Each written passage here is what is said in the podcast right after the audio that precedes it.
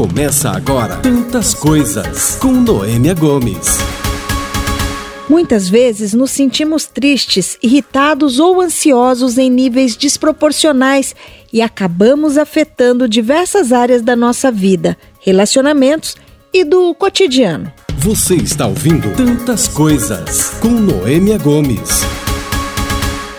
Psicoterapia é uma forma de ajudar as pessoas a lidarem com uma série de problemas psicológicos ou dificuldades emocionais. Ela pode nos ajudar a entender e a eliminar sintomas que possam prejudicar a nossa vida. Eu fiquei conhecendo recentemente a psicoterapia breve, um segmento da psicanálise que ajuda de forma rápida quem não está conseguindo lidar com as mudanças que acontecem. No papo de hoje, a doutora em psicanálise Cristina Calvi vai nos explicar como funciona esse tipo de abordagem. A psicanálise e a psicoterapia breve, ela tem o mesmo objetivo, né, de atender a dor do paciente, atender a saúde emocional dele. Só que são duas abordagens diferentes. Porém, a psicoterapia breve, ela é um braço da psicanálise. Como o nome já diz, breve, ela tem início e fim.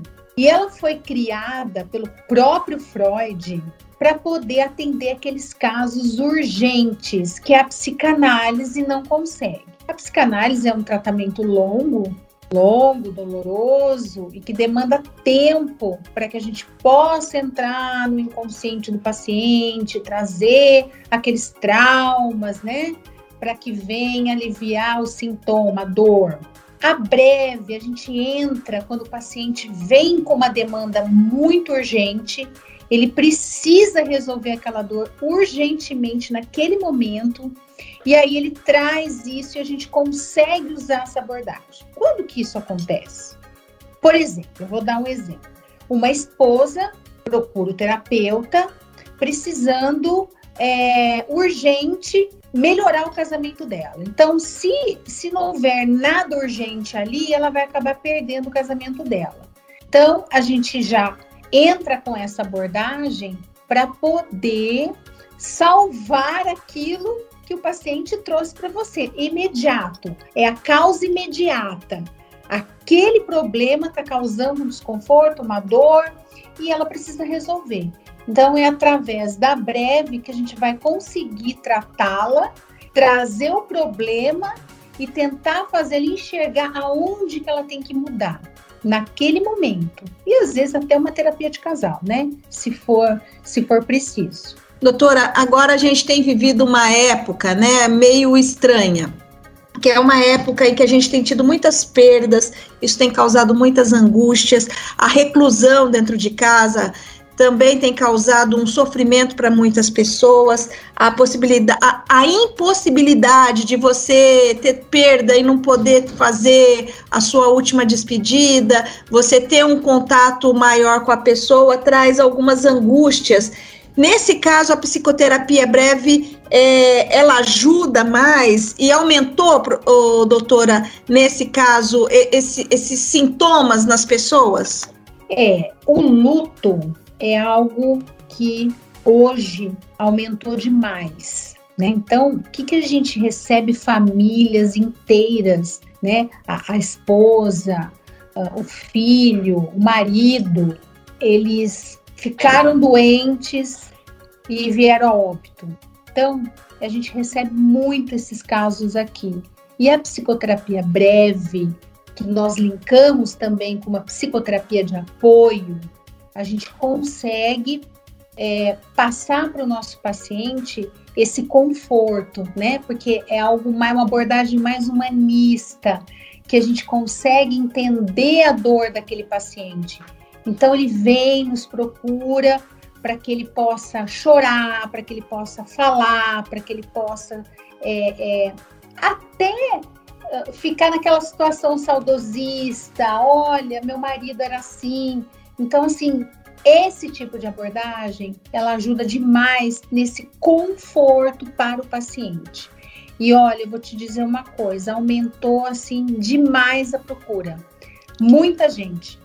Uh, mesmo antes já, é, já tinha uma procura significativa. Aí, após a pandemia, eu, eu posso dizer que aumentou cinco, seis vezes mais a procura, né, de pessoas é, com esse sintoma. E não só o luto também, mas aquilo que você falou, as pessoas estão mais juntas dentro de casa, não estão se suportando e acabam também procurando uma ajuda terapêutica para poder saber administrar essa situação nova aí. E a psicoterapia breve ela tem ajudado muito nisso, nesse conforto para os pacientes, né? Para resolver aquele problema ou aquele sintoma naquele momento.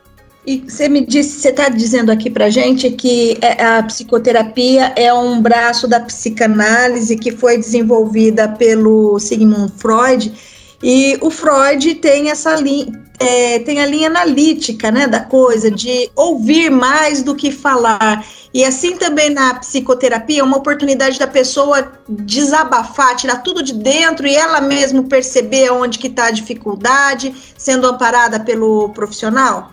É bem isso mesmo. A, a psicanálise, ela é uma escuta eficaz, aonde o psicanalista ele ouve o paciente, ele fala. Então, ele fala 80% e o analista fala 20%. Então, a gente ouve muito mais. A breve, a psicoterapia breve, a gente interage mais com o paciente é, o acolhimento ele é mais instantâneo nesse momento. Então, por exemplo, a psicanálise, uma das ferramentas principais é o uso do divã. Já na psicoterapia breve, não, nós não usamos o divã. Nós usamos uma poltrona, face a face, olho no olho do paciente. Então, existe sim algumas diferenças aí entre uma e outra. E é aquilo que eu te falei, né? Começo e fim. A breve ela tem início e final.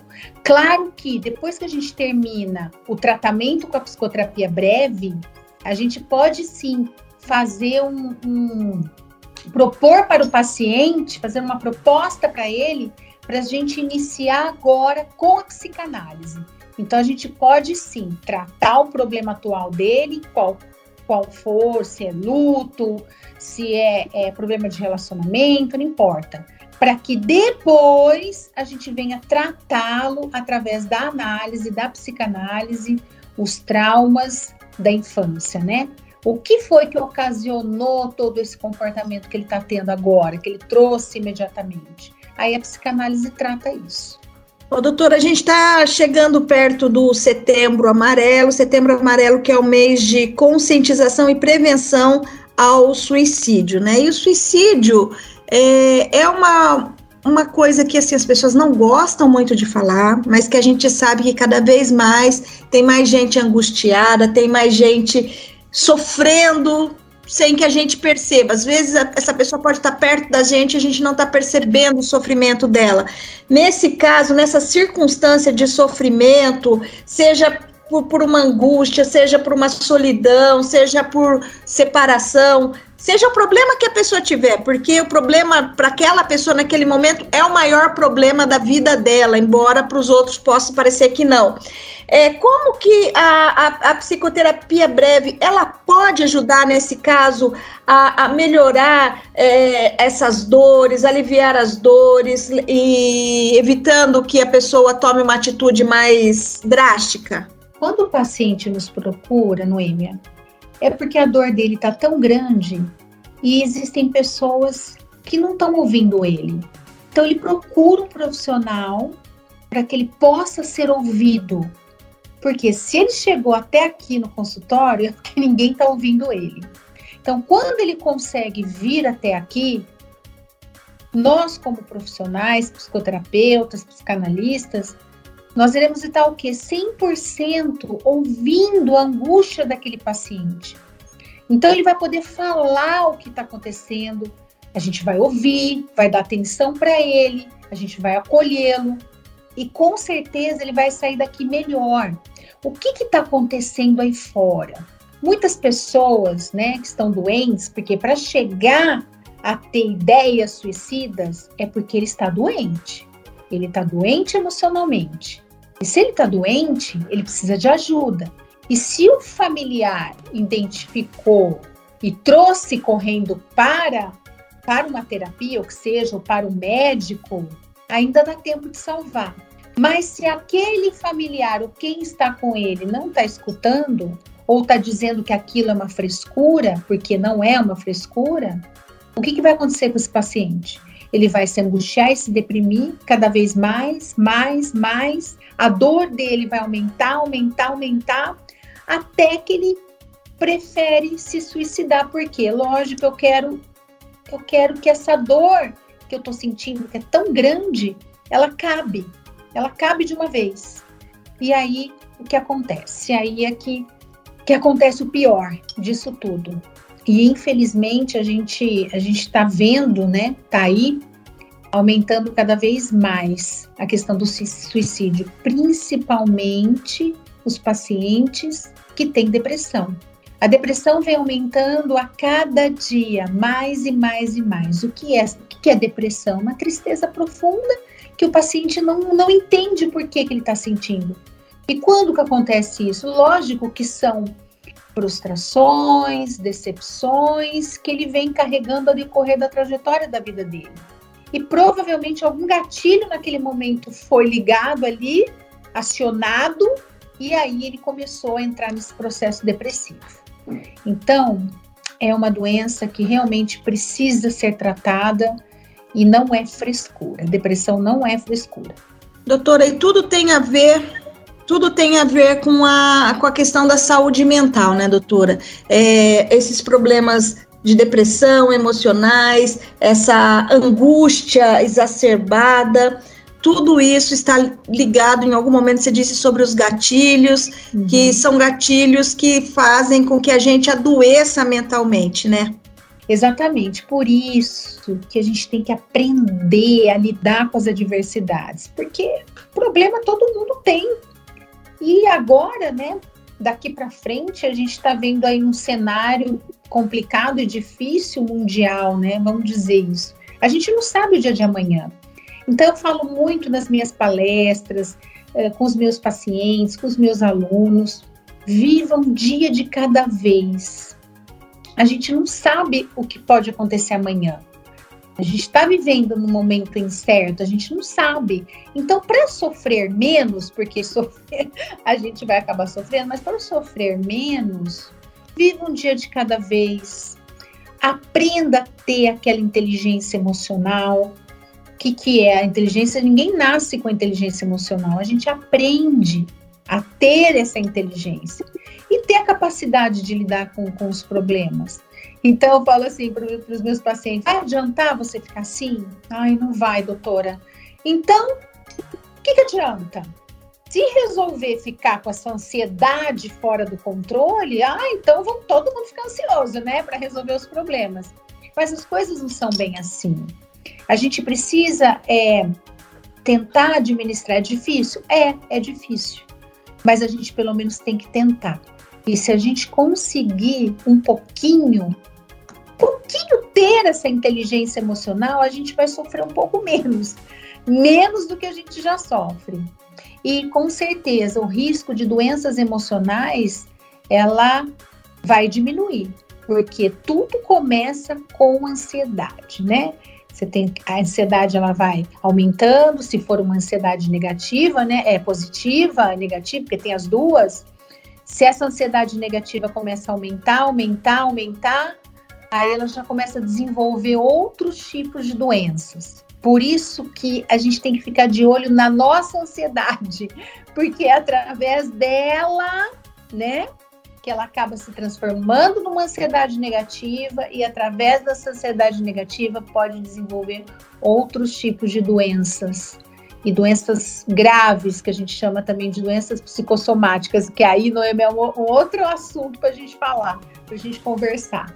Pois é, doutora, eu achei interessante essa coisa da ansiedade negativa e positiva, porque a ansiedade é aquilo de você querer se antecipar ao problema, né? Então a pessoa vive na ansiedade porque ela está vivendo lá na frente, ela não está vivendo o agora, né? E, e daí isso seria uma ansiedade negativa?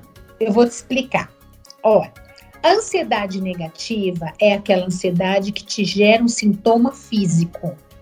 Quando você começa a sentir algo estranho no seu corpo, isso já é um indício de uma ansiedade negativa. Por exemplo, falta de ar, né? Aquela ansiedade está te gerando falta de ar, o coração está disparado, as suas mãos começam a ficar frias, né? Molhadas, você começa a tremer de tão nervoso, ansioso que você fica. Então, a ansiedade negativa, ela gera um sintoma físico.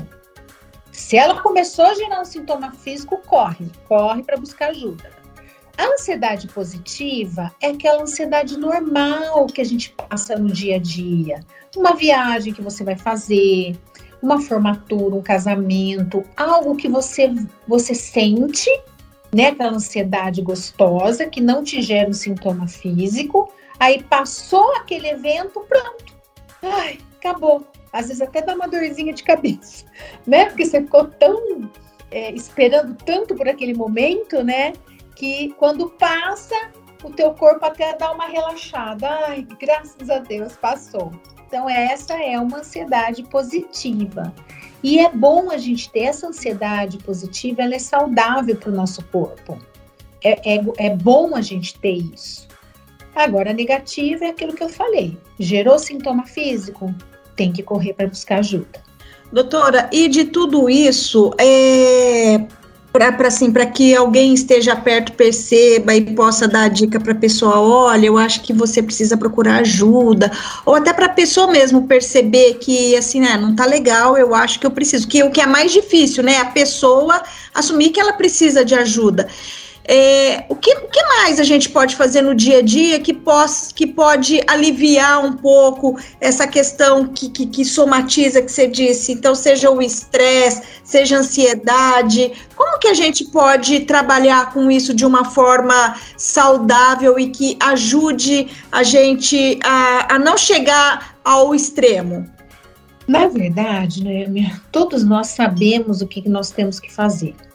Nós sabemos toda a teoria, todos nós. Mas na hora da gente colocar em prática, a gente tem uma certa dificuldade. Tudo que eu vou falar agora, provavelmente muitos já sabem. A gente já sabe a receita do bolo. O que, que a gente tem que fazer para prevenir essa ansiedade, fora do controle na nossa vida? Então, são coisas básicas. Primeiro, alimentação. O que, que você está comendo? A alimentação ela contribui demais para isso, porque quando a pessoa está ansiosa, muitas correm para a comida, porque a gente tem que descarregar em alguma coisa, né? Então, é a comida. Então, ela come, come, come, come, come, come, come, come. Ah, e depois ela acaba se arrependendo do que ela fez. Então, a comida, ver o que você está comendo, uma alimentação regrada, te ajuda demais a manter o equilíbrio do corpo. Atividade física, Ai, mas eu não tenho como fazer academia, aquela coisa. Atividade física é o quê? Você mexer o seu corpo. Dá uma volta no quarteirão, né? Vai até a esquina, volta. Então, uh, encontrar algo que te dê prazer. Ai, detesto caminhar, detesto isso. Mas, se você não fizer isso agora, lá na frente você vai lembrar: puxa vida, por que, que eu não fiz isso antes, né? Então, atividade física, sim, ela libera o hormônio da felicidade, endorfina. Então, é uma delícia. Toda vez que a gente se exercita e depois a gente termina, toma aquele banho, é uma sensação prazerosa. E você já está descarregando todo o seu estresse ali. Então, alimentação, é, atividade física, fazer algo que você goste de fazer. O que, você gosta de fazer? Ah, eu gosto de sair com as amigas, tomar café. Que, que terapia melhor do que você sair com os amigos, com as amigas, para tomar um café, para dar risada, para conversar? Gente, isso é uma, é uma delícia, é muito gostoso. Então tem que encontrar algo prazer que te dê prazer, para você poder descarregar aquele estresse naquele momento você esquecer daquele problema. A gente tem que sair do foco dele, sabe, né? Porque a gente fica muito focada, as pessoas ficam muito focadas naquele problema. Ai, porque isso, isso, isso, isso, isso enlouquece a gente. Então, só da gente sair daquele cenário e ir para um outro cenário prazeroso, já alivia, já alivia o estresse. Outra coisa interessante também é fazer trabalhos manuais, isso também para quem gosta. Uh, nossa, tem tantas coisas que a gente pode estar tá fazendo que, que alivia essa questão da tensão, do estresse. Por exemplo, no trabalho. Eu tenho alguns pacientes que acabam vindo para terapia porque ele está infeliz no trabalho dele. Então, se está infeliz, tem que buscar algo que você goste de trabalhar, algo que você goste de fazer. Meu Deus, trabalhar com, com trabalhar com algo que você não gosta, isso gera uma ansiedade, gera um estresse, porque está tudo ligado, né? Ansiedade, estresse. Você vai acabar se deprimindo, não tendo mais ânimo, não tendo mais vontade de sair para trabalhar. E aí, sabe uma bola de neve, né? Aí as coisas vão ali, na hora que você vê, você já está lá dentro de casa sem sair, quieto. Então, essas são as, as, as orientações básicas, né, para que a gente possa ter uma vida saudável emocionalmente, que hoje é a prioridade, né? Antigamente nem era tanto isso, mas hoje é. Hoje, pós-pandemia, a prioridade é você ter uma saúde emocional e mental em dia. Porque através dela, se você está bem emocionalmente, você consegue é, enfrentar todas as suas adversidades. Você consegue administrar os seus problemas. Cuidar da saúde da mente é fundamental para conseguir desenvolver e conviver nesse mundo, além de nos proporcionar um maior bem-estar. Se a psicoterapia pode ser uma aliada na melhora de aspectos emocionais e ajuda nos momentos de aflição, por que não recorrer a ela? Faça a sua parte não carregue uma carga que não é sua. Procure atividades que te sejam prazerosas. Procure alguém para desabafar. Pratique uma atividade física. Reaja, mexa-se, procure ajuda. Até o próximo episódio. Tchau. Você ouviu Tantas Coisas com Noêmia Gomes.